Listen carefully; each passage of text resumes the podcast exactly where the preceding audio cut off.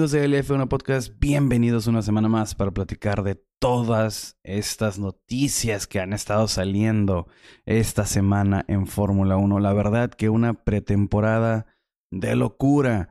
Iniciábamos o regresábamos la semana pasada platicando, por supuesto, de lo de Lewis Hamilton.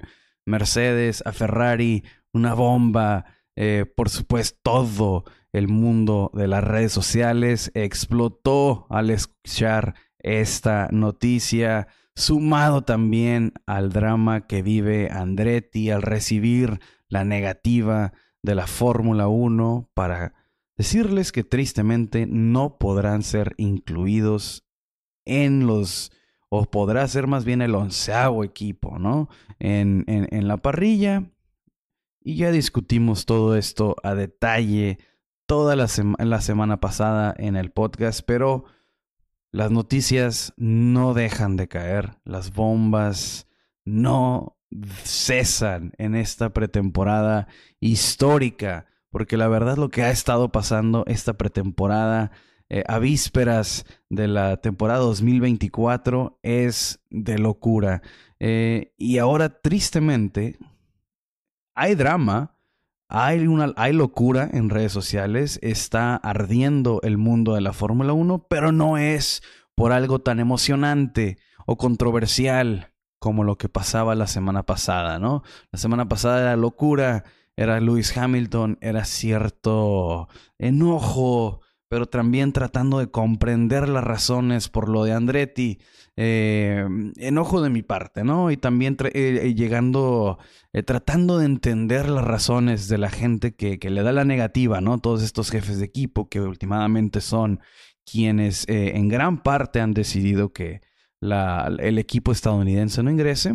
Pero bueno, esas eran las noticias que platicábamos la semana pasada, pero esta vez la noticia pues es un tono mucho más serio, es un tono mucho más controversial eh, ya le tocó a Mercedes, ya le tocó a Ferrari. Noticias interesantes, noticias ah, eh, eh, intrigantes que nos llevan a platicar sobre muchas cosas y muchas consecuencias. Ahora le toca a Red Bull, pero como les platico, no es un tema del mismo nivel, ¿no? Estamos hablando de algo mucho más serio, estamos hablando de algo eh, un tema un tanto desagradable, lastimosamente. Y es que, como ustedes ya sabrán, eh, amanecíamos escuchando, eh, cuando cerrábamos el podcast de la semana pasada, amanecíamos y decía que Christian Horner estaba siendo investigado internamente por Red Bull por una acusación que había de un empleado, empleada de Red Bull, ¿no? Eso sabíamos en ese momento, que había alguna acusación por comportamiento inapropiado de, eh, de Christian Horner en Red Bull. Y de ahí explotó el Internet. ¿Y de qué manera explotó? De la peor manera que yo eh, he visto eh, en cuanto a este tipo de noticias, ¿no? Porque salió cualquier cantidad de personas y les basta a ustedes, ¿no? Con poner Christian Horner en YouTube o con poner Christian Horner en, en Twitter o donde ustedes quieran para que vean la cantidad de desinformación y de gente eh, asegurando que llegó a haber gente que sin ninguna prueba en lo absoluto, ¿no? Pero llegó a haber cuentas asegurando la existencia de algunas fotos, llegó a haber eh, gente asegurando, ah, culpando incluso, ¿no? A la familia Verstappen sin ningún tipo de, de prueba, ¿no? Porque esa es la, la, verdad de todo esto, ¿no? No hay ningún tipo de prueba que se conozca eh, fuera de Red Bull. Fuera de Red Bull no es muy difícil y si alguien lo sabe, no ha dicho nada hasta el momento. Eh, entonces, todas estas acusaciones son completamente inventadas, son para generar clics. Y es la, la... Vimos con Lewis Hamilton, ¿no? Cuando saca esta bomba, vimos una de las partes eh, emocionantes y enriquecedoras y buenas de las redes sociales, ¿no? Porque salía mucho contenido, eh, muchas eh, pláticas, muchas interacciones entre si se va, pero quién, quién lo sustituye, qué va a pasar con Leclerc, la competencia interna de Ferrari. Y era una, una interacción agradable, era una interacción interesante en redes sociales. Vamos a platicar sobre qué va a pasar en todo esto. Y pero ahora nos tocó ver el lado un poco desagradable de las redes sociales, viendo cómo empiezan a inventar cualquier cantidad de cosas, asegurar cualquier cantidad de chismes simplemente para ganarse esos likes. Es algo que quería sacar del pecho, es algo que, quería decir porque no me gustó esta actitud que tomó mucha gente, ¿no? De que ya estaba hablando de fotos, estaba hablando eh, que, los mismos, que, si es cierto o no no hay ninguna evidencia que apunte a eso más que una suposición y algún este odio que mucha gente le tiene, mucho hate que mucha gente le tiene a la familia Verstappen, porque claro, no, no tampoco los voy a defender, no son gente muy agradable, pero también no hay que llegar a ese punto, ¿no? Sobre todo sin ningún, eh, sin ningún pedazo de evidencia, pero así iniciaba esta noticia, ¿no? O sea, era una noticia triste, era una noticia difícil para Red Bull. Eh, se le acusa a Christian Horner a inicios de la semana pasada sobre comportamiento inapropiado en el trabajo y había dos versiones que son las que predominan sobre todo el humo, ¿no? Eh, había la versión, por supuesto, ¿no? Esta eh, versión de un comportamiento inapropiado hacia una empleada, eh, hacia una parte del equipo de Red Bull. y cuando alguien dice inapropiado, pues inevitablemente, ¿no? Empiezas a suponer cualquier cantidad de cosas no muy bonitas sobre lo que pudo haber sido esta o la que se refieren con la palabra inapropiado y la otra, eh, eh, la, otra la otra versión que más predomina en todo este caso es un comportamiento agresivo y controlador de Christian Horner hacia algún empleado, ¿no? Empleado, hago la diferencia porque hasta cierto momento de lo que ha avanzado esta noticia se, se refería como empleado porque no sabían algunas fuentes si era necesariamente a un hombre o a una mujer. Entonces, algunos aseguraban que era una mujer y después otros aseguraban que era cierto comportamiento, pero no hacia quién. Entonces, conforme avanza, conforme avanza el tiempo, conforme avanzan las noticias, eh, Red Bull contrata a una empresa eh, externa, y digo empresa por ponerle título a esto, eh, contrata a una agencia externa eh, para llevar a cabo la investigación, ¿no? O sea, se hablaba al inicio de que esta agencia, de que estas personas que iban a llegar eh, a, llevar el caso, a empezar a, empezar a hacer una investigación, a recopilar, eh, datos, a recopilar cualquier cosa que pueda llegar a ponerle fin y una resolución lo más pronto posible, ¿no? Entonces se aseguraba que hasta el viernes de la semana pasada se iba a llegar a una, este, a una respuesta, ¿no? concreta de qué es lo que está pasando, lo cual yo creo, eh, y, resultó ser así, ¿no? Que era muy optimista, la verdad, pensar que tan rápido en un tema tan serio se iba a llegar a una respuesta final, ¿no? Y a un veredicto final. La verdad es que no fue así, la verdad es que el mismo viernes lo único que logramos saber, la única información viable, la única información confiable fue de alguien del canal de Sky Sports que nos menciona que sí, en efecto, una empleada, una mujer, eh, eh, es quien acusa a Christian Horner de comportamiento coercitivo y controlador. Esas son las palabras traducidas, pero esas son las palabras que usó él en televisión abierta, allá en Europa, para describir el problema en el que se encuentra Christian Horner. Eh, esta conclusión o esta, eh, eh, esta información que él suelta es después de una entrevista que tuvo Christian Horner con estos investigadores, una entrevista que se dice que duró poco más de ocho horas y que al final de cuentas llegaron a ninguna conclusión, pero se llegó a conocer estos datos, ¿no? Que en efecto hay alguien, hay una empleada que acusa a Christian Horner de comportamiento agresivo, eh, coercitivo, ¿no? Eh, inapropiado a final de cuentas, ¿no? Pero al decir inapropiado, pues ya sabemos hacia dónde se dirige esta palabra, ¿no? Porque inapropiado hace que vuele la mente en cuanto a qué se puede referir. Entonces, las palabras que usa él, él es eh, controlador y coercitivo. Esas fueron las palabras que él usó. Si no fuera así, si fuera algo más grave, yo la verdad, y quizá me estoy apresurando, quizá estoy eh, llegando a conclusiones y cometiendo el mismo error que está cometiendo mucha gente, pero si llegara a ser algo más grave, creo que definitivamente, ¿no? Christian Horner tendría que dejar su cargo. Si esto, si esta fuera la versión, ¿no? Si, si, no, antes de, de, las palabras que dijeron en Sky Sports, si la verdad, si el, el problema hubiera sido algo de lo que todos nos imaginamos al principio, por supuesto que Christian Horner debió haber dejado ya desde hace eh, casi una semana supuesto, ¿no? Pero la verdad es que el caso es mucho más complicado y no es tan sencillo, ¿no? Entonces habrá que esperar, ¿no? Habrá que tener paciencia, yo creo que esa es la palabra clave para todos los que estamos pendientes de qué va a pasar, porque es una decisión que obviamente tendrá un efecto dominó, ¿verdad? O sea, si se va Christian Horner, muchos cambios y muchas cosas pueden pasar en el equipo.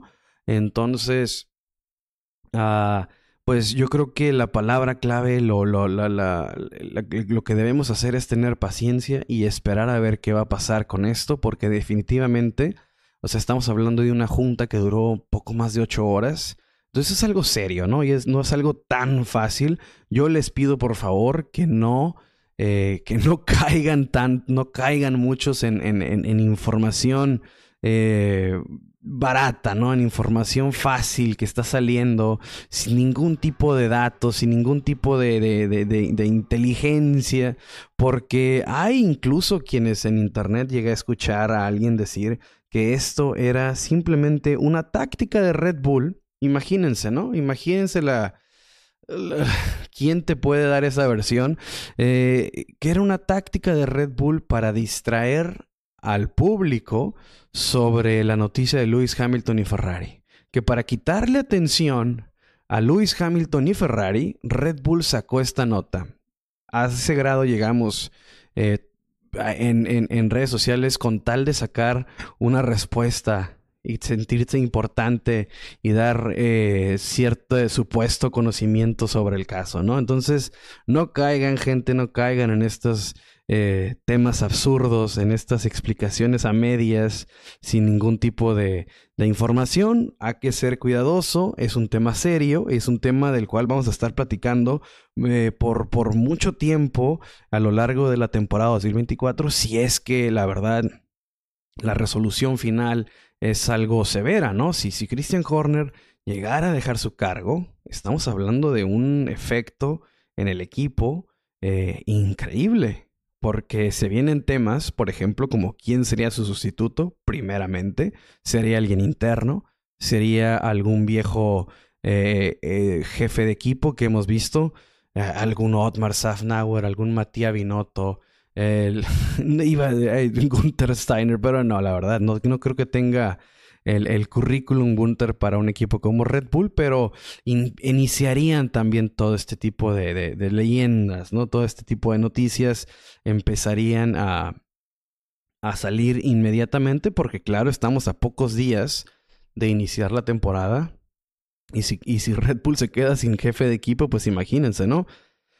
Lo más eh, obvio sería que habría algún interino. Se habla de Jonathan Whitley, es un ah, eh, es el director deportivo del equipo de Red Bull, es alguien que tiene mucho tiempo, es alguien que incluso en, en este nuevo grupo de WhatsApp que mándenme mensajes si es que quieren el link para integrarse. Ya somos bastantes. La verdad no esperaba una respuesta tan positiva. Somos muchos en el grupo de WhatsApp y ahí nos estamos, estamos platicando, ¿no? Todo esto. Y en esas pláticas llegamos a, a mencionar, ¿no? De quién era Jonathan Whitley, qué, qué, qué, historial tiene con el equipo de Red Bull, qué momento crucial, ¿no? O sea, en, en, Abu Dhabi 2021, Jonathan Whitley llegó a ser una persona muy importante en el resultado final de esa carrera.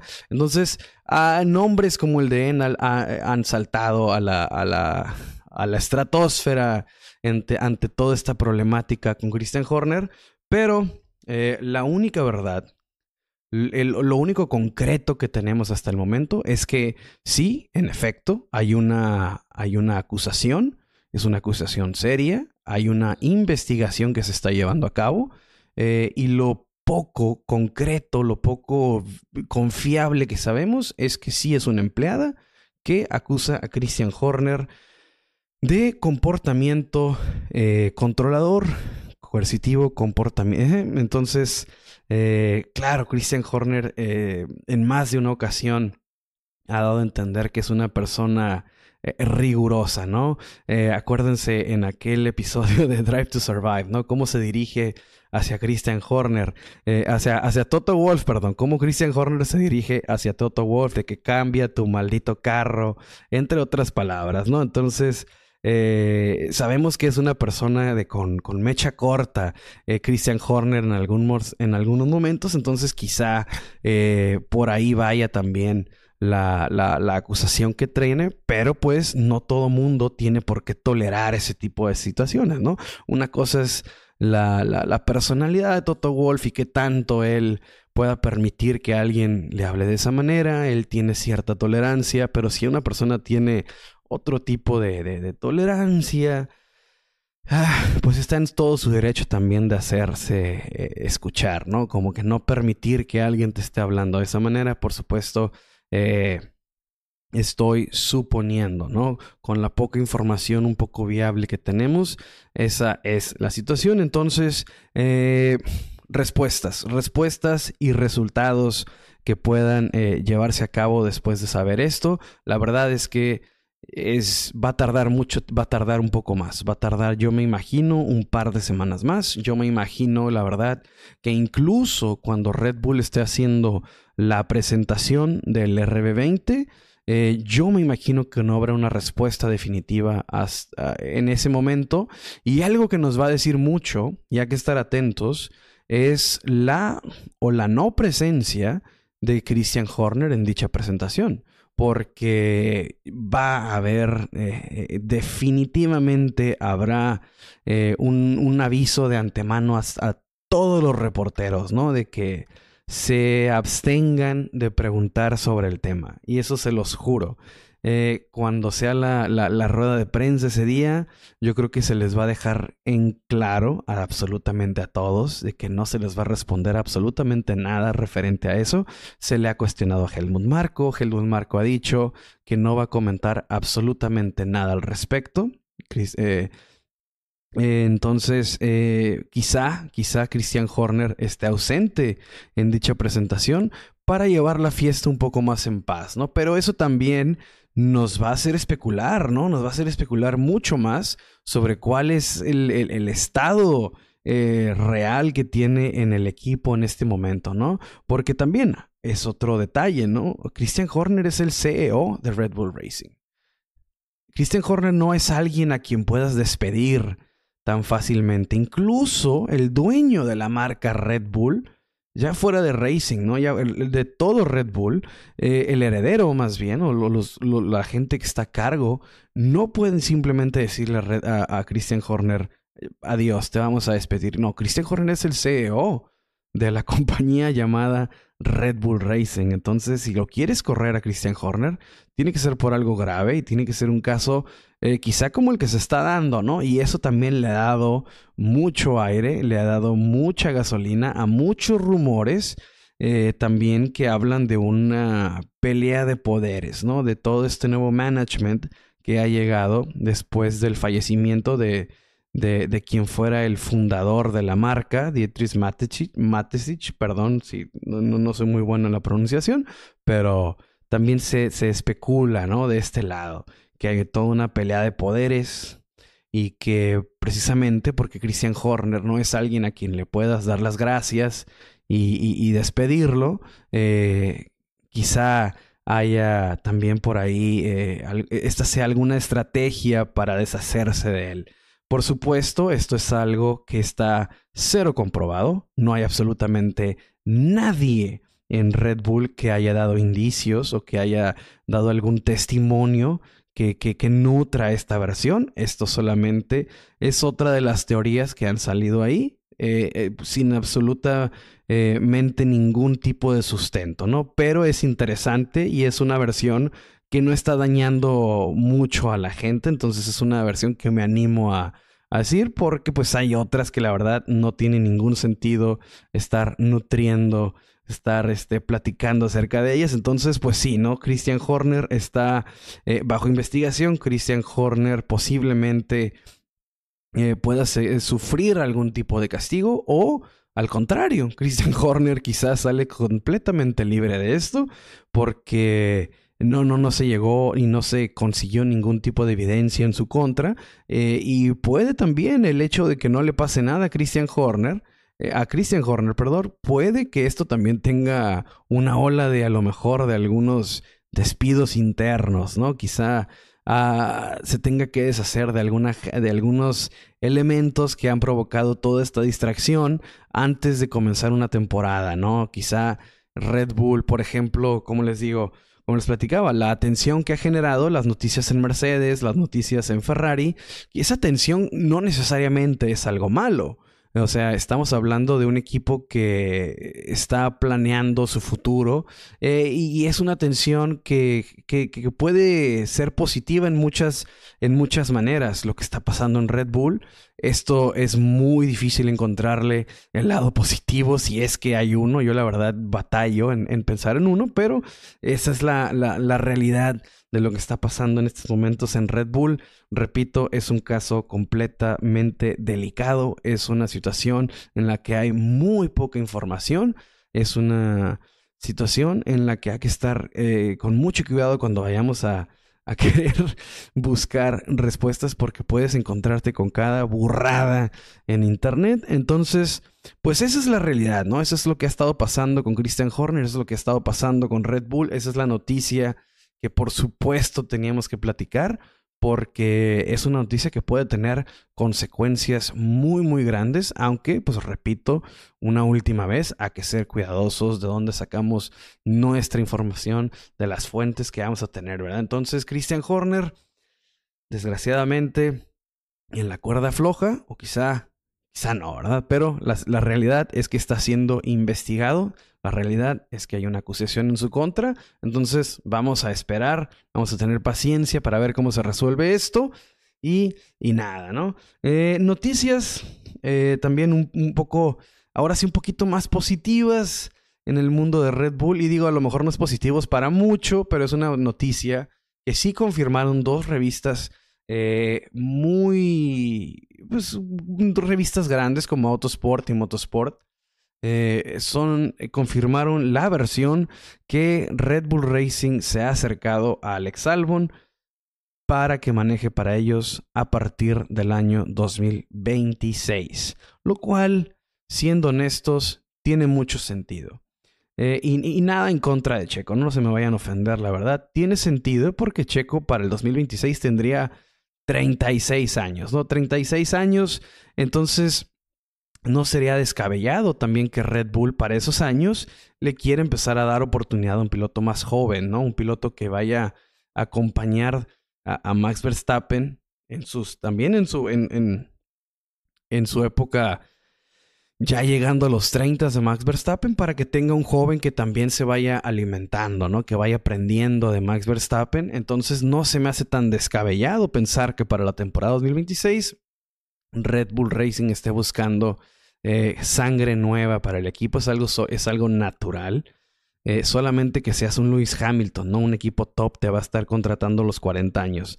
Eh, son cosas de, de, de, de, gente, de talentos generacionales, ¿no? La verdad, Checo es un excelente piloto, pero si Hamilton, Alonso, Verstappen están en otro están en, se sientan en otra mesa, ¿no? Estos tipos.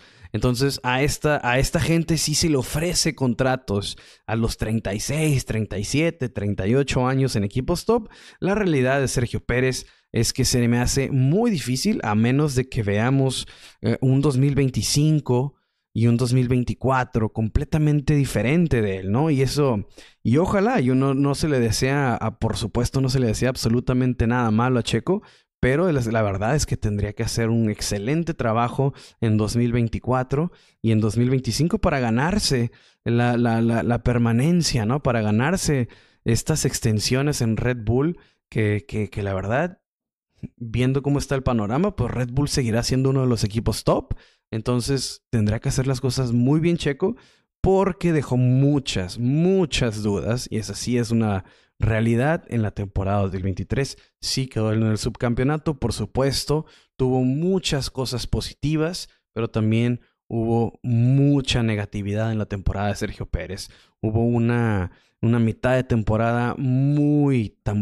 tambaleante, una temporada de muchos errores, una temporada de de, desconocer a Sergio Pérez por algunos momentos del 2023. Entonces, eso alimenta a notas como esta de Alex Albon, ¿no? De que Alex Albon posiblemente esté recibiendo una oferta de Red Bull para pilotar con ellos en 2026. Es algo que, repito, se me hace muy razonable e incluso más razonable por que en el equipo este en Visa Cash App RB tenemos a Daniel Ricciardo, que es incluso un año mayor que Checo Pérez, y tenemos a Yuki Tsunoda, piloto japonés apoyado por Honda, que para 2026 ya estará con el equipo de Aston Martin. Entonces Yuki perderá mucho del apoyo que lo mantiene en, esta, ah, en este equipo, en esta escudería Visa Cash App RB, eh, al que yo creo que todos les vamos a seguir diciendo Toro Rosso.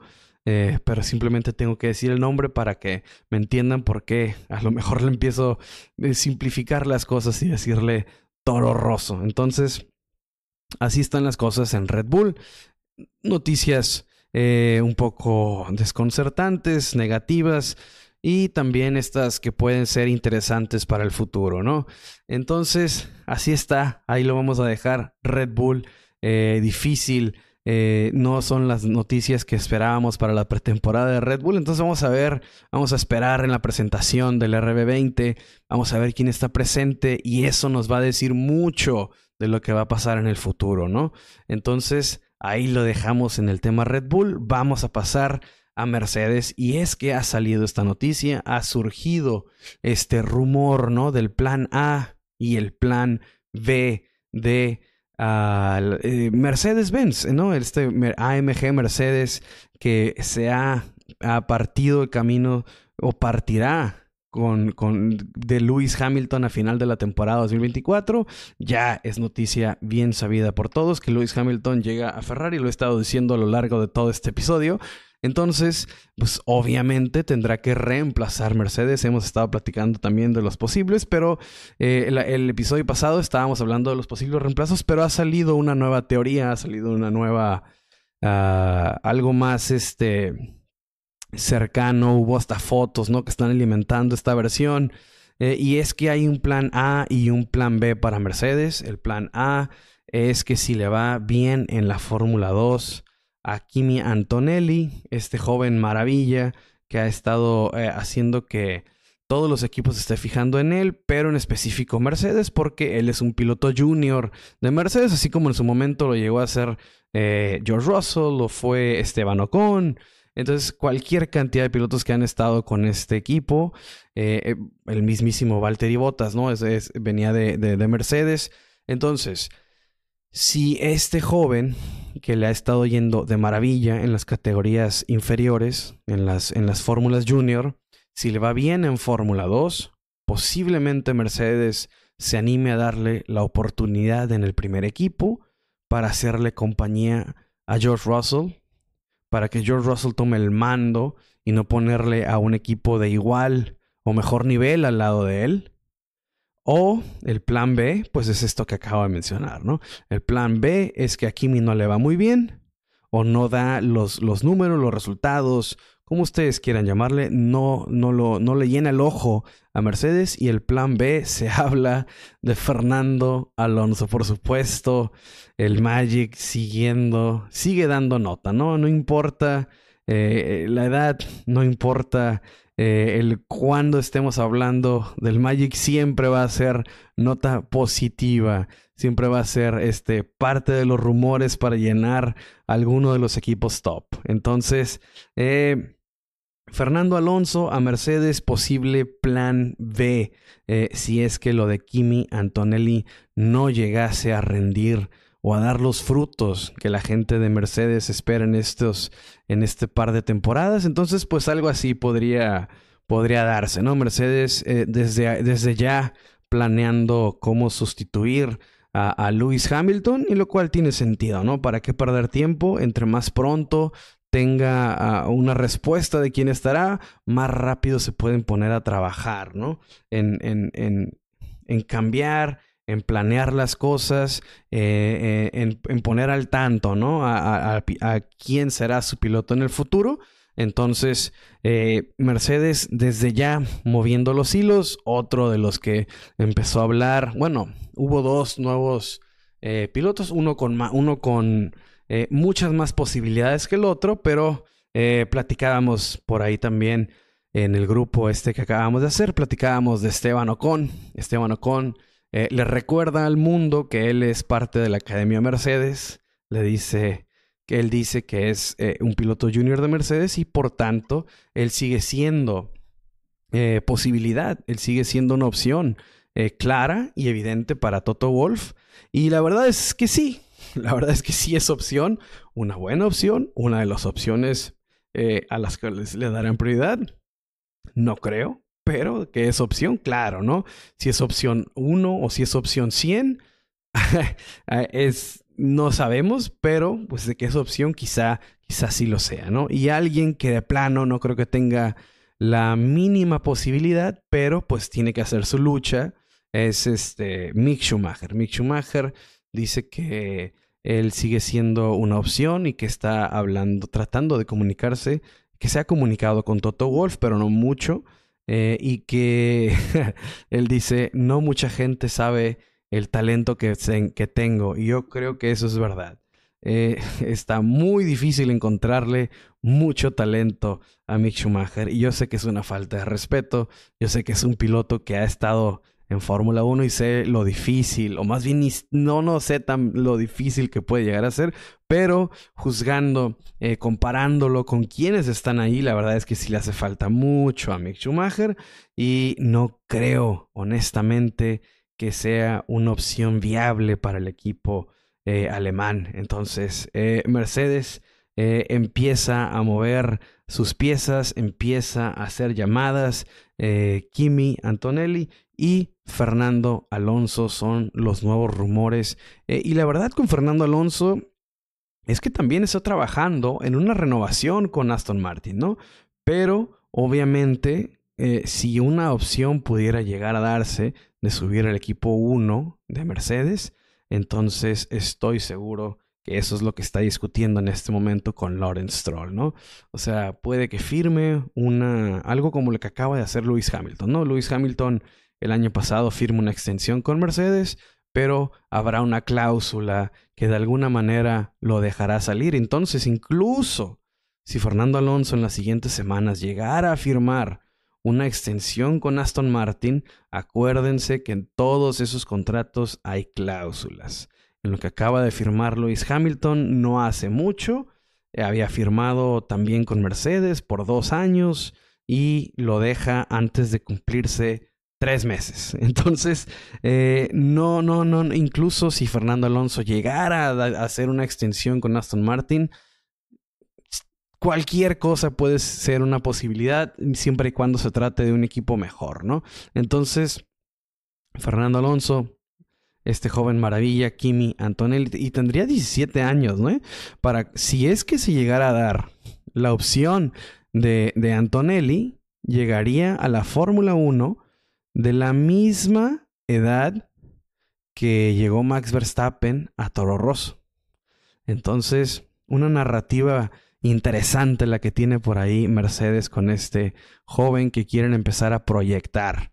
Eh, vamos a pasar a otro tema, vamos a pasar a un tema con el que cerraba la temporada pasada, con el que cerrábamos el año pasado todo lo que estaba pasando en, Fórmula 1, uno de los temas con los que yo, para los que estaban, para los que escucharon los episodios finales, uno de los temas con los que yo cerré fue que Haas, y lo mencioné un poco el episodio pasado, pero quiero, quiero volver a este tema, eh, fue que Haas deja, le tenía que dejar, Haas se está convirtiendo en el reír de la Fórmula 1, no levanta, no hay cómo, no agrega mucho a la Fórmula 1, no suma, ha cambiado una y mil veces de patrocinadores, ha cambiado de pilotos, ha intentado eh, cualquier cosa.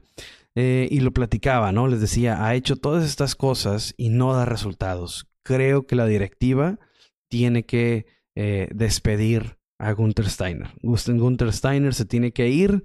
Sí es muy simpático, sí es carismático, sí jala mucha atención, quizá esa atención esté ayudando de alguna manera eh, económicamente al equipo de Haas, pero la realidad es que los resultados en pista, bajo su mando, no se dan. No se dan y no se dieron. No se dieron porque ya lo corrieron. Y creo que es la decisión correcta de Haas. Jim Haas ha estado muy ausente en estos años. Creo que también él es culpable. Pero como es el dueño, a él le corresponde tomar estas decisiones, ¿no? Él no se puede correr. Estamos, es un caso similar al de Christian Horner. No se puede correr Jim Haas. Él es el dueño, él es el CEO de la compañía. Entonces a él le corresponde mover las piezas y creo que hace lo correcto. Yo sé que hay mucha gente que le cae bien Gunther, pero la verdad es que estaba haciendo un trabajo precario. Estaba, tiene dos piezas, dos pilotos que yo creo que son, que son buenos. No, no, no, no, no son malos ni mucho menos. Creo que Kevin Magnussen y Nico Hulkenberg en cualquier momento han demostrado que son, que tienen calidad, ¿no? Que pueden llegar a ser buenos pilotos. Eh, y simplemente no, no se les da un, las herramientas para competir, no se les da las herramientas para lucir. Eh, son estas carreras eh, raras, extrañas, con lluvia, con, climas adversos en los que de repente por ahí Haas da alguna señal de luz, pero no es suficiente, no es suficiente a lo largo de casi 24 carreras eh, estar dependiendo de algún milagro para ver si consigues uno o dos puntos al final del Gran Premio. Entonces creo que toma la decisión correcta en decirle adiós a Gunther Steiner. Si bien las maneras no fueron las que yo creí que, se, que, iban a ser las apropiadas.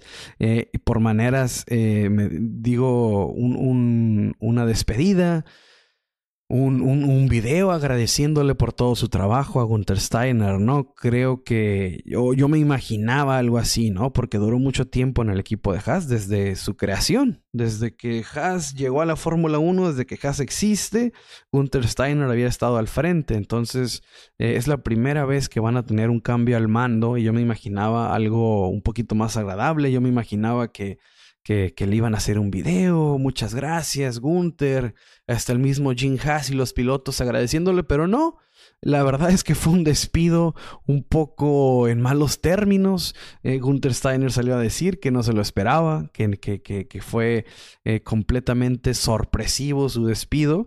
Eh, yo creo que no debe haber sido sorpresivo después de tener sus resultados, pero no se esperaba la manera en la que se va del equipo. eso también me sorprende a mí, pero al parecer, pues la actitud de, de Gunther, con toda su popularidad ganada en Netflix, eh, pues estaba teniendo, queriendo cambiar eh, la dinámica que tiene él con los altos mandos de Haas y quizá, o no quizá, no le gustaron las formas a la, a la gente que toma eh, decisiones más importantes que, que las que toma él y deciden terminarlo no de las mejores maneras tengo entendido, y eso es, algo que se ha estado repitiendo, eh, que ha estado haciendo eco en redes sociales, y es que no se le dejó ni siquiera despedirse de sus, ex empleados, que simplemente le dijeron agarra tus cosas y vete. eh, y buena suerte en el futuro, ¿no? O quizá ni eso. Pero la cosa es que Chris, eh, Gunther Steiner deja el equipo de Haas después de muchos años, después de básicamente eh, ver nacer al equipo. Entonces Gunther Steiner deja de ser team principal de Haas y creo, repito, creo que es la decisión aquí, correcta. No sé si su reemplazo sea una, un paso en la dirección correcta, un segundo paso. Creo que el, deshacerse de Gunther sí es un paso en la dirección correcta. Creo que quien lo reemplaza es más de lo mismo. Creo que se toma una buena decisión, pero después no se sigue con, con, una, con, una, con otra decisión correcta creo que esta persona que lo reemplaza, que es básicamente quien ha estado siendo, vamos a decirle, el asistente, eh, era el director de, deportivo también de, de, de Haas con, con Steiner, a Yao Komatsu. Ah, no sé qué respuestas nos pueda dar él, espero la verdad estar equivocado y que nos, que nos, este, que nos, que nos ayude o que les ayude más bien a, a Haas a, llegar a mejores resultados. Pero las primeras declaraciones que da eh, Komatsu son muy negativas, son muy grises. Eh, lo primero que sale a decir él es que eh, Haas está muy retrasado en el desarrollo de la monoplaza y que quizá en las primeras fechas estén al fondo de la parrilla. y, y, la semana pasada platicaba esto, pero lo decía en un tono más, eh, no sé si sarcástico o lo quería hacer eh, más grave eh, en el, en, por lo de Andretti, queriendo disminuir el valor del equipo comparándolo con quien a quien le dijeron que no. Esa era la intención del episodio pasado, ¿no? Y lo sigo creyendo.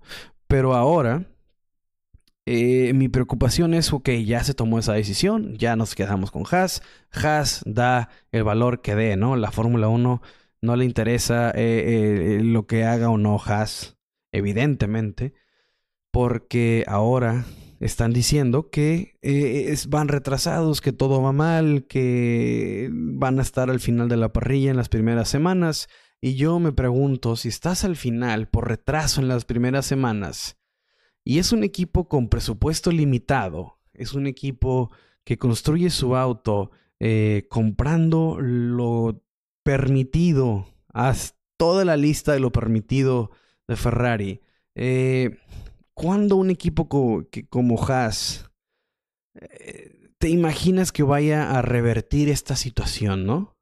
¿O alguien de ustedes cree que Haas vaya a iniciar atrás que vaya a iniciar completamente un segundo quizá eh, atrás del sexto, séptimo lugar. Fíjese lo que les estoy diciendo, un segundo atrás del sexto, séptimo lugar, eh, que vaya a poder revertir esta situación, que le alcancen 10, 15 carreras para revertir la situación y enfocarse en 2025?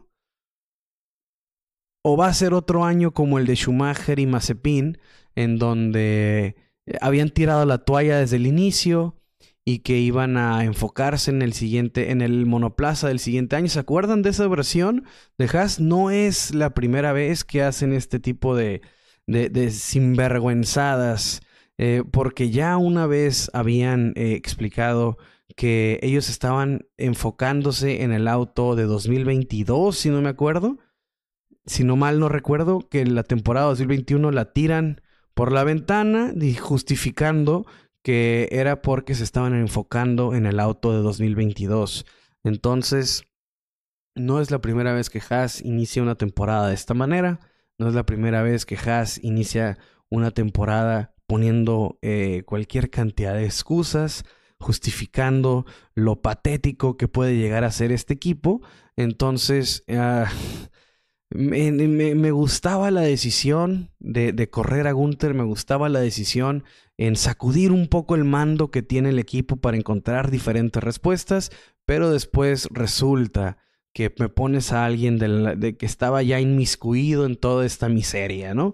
Eh, a Yao Komatsu, el, el, respeto que me merece, ¿no? Es, es un profesional, es una persona muy inteligente, pero es más de lo mismo, es más de lo mismo y ojalá me pruebe lo contrario, pero a mí se me hace que este tipo eh, solamente va a ser como un interino que va a dedicarse todo 2024 a dar excusa tras excusa y que tengan paciencia y que van a hacer las cosas mejores para 2026. Eh, ojalá y me equivoque, ¿no? Pero es lo que yo, yo, es lo que yo creo que va a pasar con este equipo de Haas. Eh, no da señales de vida, ah, toman una decisión que repito que creo correcta y después toman otras tres malas. Entonces, ah, no sé, entre más hablo de entre más eh, platico con ustedes de esto, más cosas me vienen a la mente y no son necesariamente positivas. Entonces, la verdad espero estar completamente equivocado, pero mi trabajo aquí es dar, es decirles exactamente lo que pienso en este momento, lo que pienso cuando estaba construyendo este episodio y es, esa es la verdad, ¿no? La verdad es que no, o sea, vi un paso positivo y después vi tres tropiezos. Entonces, esa es la realidad con Haas y ahí, ahí quedará. Vamos a ver qué nos trae el futuro con ellos. Y otra cosa de la cual hay que platicar es de el Gran Premio de Madrid. Se anuncia, se hace oficial que habrá otro maldito circuito callejero. Va a haber Gran Premio de España. Quizá no está confirmado, no se vayan con la finta. No está confirmado que España necesariamente esté fuera del calendario de la Fórmula 1, pero sí está confirmado que Madrid será parte del calendario. Entonces, pues esa, esa, es, esa es la verdad, esa es la noticia. Eh, Madrid será sede de un circuito callejero más en el mundo de la Fórmula 1. Entonces, ni hablar, ¿no? Otra vez, otro circuito callejero más. La verdad es que el último que introdujeron, que fue el Gran Premio de Las Vegas, dio una sorpresa grata fue, e, inició mal, inició con una práctica uno eh, a las 2, 3 de la madrugada, corriendo gente, no iniciaba de la mejor manera, pero nos tragamos nuestras palabras y el Gran Premio de Las Vegas fue un gran espectáculo.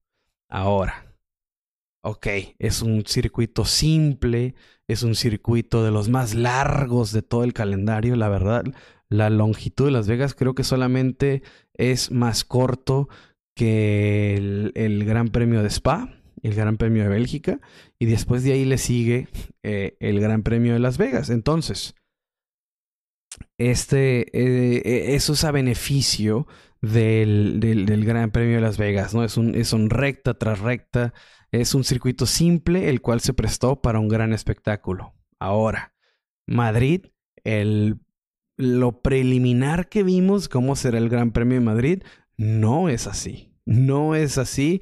Es un circuito un poco más técnico, es un circuito un poco más, se ve este, eh, más... Uh, es un, representa un mayor reto para los pilotos, pongámoslos de esta manera.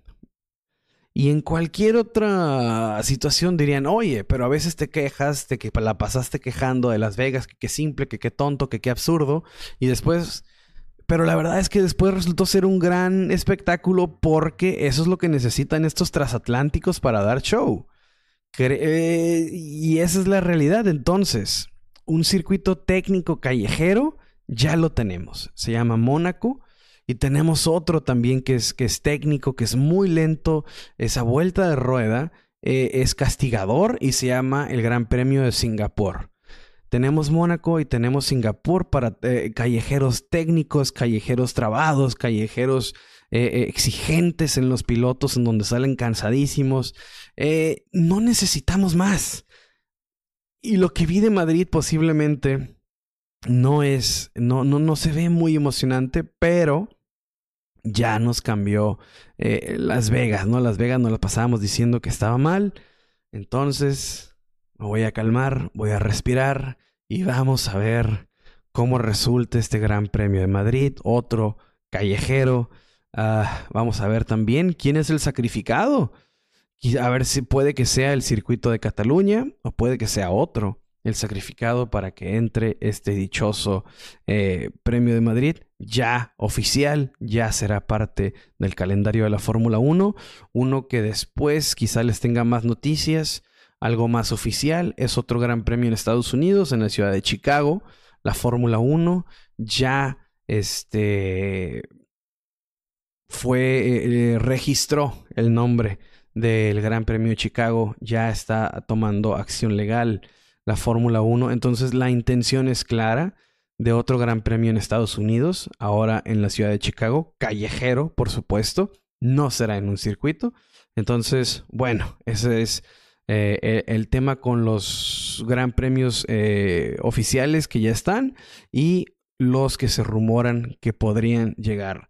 Pero entre toda esta desgracia de circuitos callejeros, eh, hay buenas noticias y es que Japón y el Gran Premio de Silverstone, el Gran Premio de la Gran Bretaña, han extendido, Japón ha extendido hasta el año 2029 y Silverstone ha extendido hasta el año 2034. Maravillosas noticias ante tanto circuito callejero, el que se extiendan todos estos. Y lo cual me lleva a, creo que es la parte, creo que va a ser una de las partes final de este episodio, a repasar los contratos que tienen los grandes premios de este calendario, eh, la, cuando vence el contrato que tienen estos circuitos con la Fórmula 1. Entonces, voy a ir de mayor a menor. Eh, los últimos que mencione serán los que los más prontos a expirar, los contratos más prontos a expirar y comenzaré con los que están eh, arriba del 2030, ¿no? Y el primero es en 2037, que es el Gran Premio de Australia. Albert Park tiene contrato hasta 2037. Hay rato en Australia. Después de ahí, el Gran Premio de Bahrein, 2036. Después de Bahrein está quien ya mencionamos, Silverstone, que acaba de renovar hasta 2034. Después Las Vegas está hasta el 2032, Qatar 2032, el Húngaro Ring 2032, Miami 2031, Canadá en el circuito Gilles Villeneuve en el 2031, Arabia Saudita Jeddah hasta el 2030, Abu Dhabi Jazz Marina hasta el 2030, Red Bull Ring en Austria 2030, Interlagos Brasil 2030, esas son grandes noticias. El que acabo de mencionar también, Suzuka 2029. Marina Bay en Singapur 2028, Barcelona hasta 2026. Este es el que estamos en veremos para ver si sigue en la Fórmula 1 2026. Eh, Bakú 2026, el Gran Premio de Austin 2026 y ahora siguen los 25, el Gran Premio de Mónaco vence su contrato con la Fórmula 1 en 2025, el Gran Premio de China 2025, Sunbort en 2025. El hermano Rodríguez en Ciudad de México también es uno de los más prontos a expirar. 2025. Monza, Spa e Imola, todos en el año 2025. Ningún contrato de los eh, circuitos vigentes vence eh, a finales del 2024. ¿no? Todos son a partir de 2025, así como los pilotos. Y eso lo tengo guardado para el episodio siguiente, cuando expira, ¿no? Quienes están este, a punto de, sus contratos a punto de expirar. Pero en cuanto a circuitos, pues así como se los acabo de mencionar, eh, los más prontos que son 2025, repito, Mónaco, Shanghai, Sanford, Hermano Rodríguez, Monza, Spa e Imola. Esos son los, los circuitos con los contratos más prontos a expirar. Y bueno, gente, ya con este tema final, vamos a cerrar el episodio de hoy. Muchísimas gracias por escucharme, muchísimas gracias por estar acá, regalarme de su tiempo. Ojalá les haya gustado el episodio. Recuerden calificar el episodio en Spotify con cinco estrellitas. Eh, recuerden eh, seguirnos en todas las redes sociales, arroba LF1 Podcast, Facebook, eh, Instagram, Twitter, vénganse, denle like a todas, síganos síganme en todas esas redes sociales, síganme en mi cuenta personal, Jorge R-R en, en Twitter y también si les gusta el cotorreo de Fórmula 1, ahorita que va a empezar la pretemporada para estar todos comunicados Eh, el link está en el link tree que está en, en, Twitter y está en Instagram y está en las historias como favoritas. Ahí está la, la, invitación para todos para que se unan al grupo de WhatsApp y estar mucho más conectados hablando en la pretemporada, hablando ya el día de las carreras. Va a haber dinámicas muy interesantes que pienso hacer que, que, con toda la comunidad que se está formando ahí. Entonces, nada, gente, muchas gracias por estar acá. Nos vemos la semana que viene. Bye.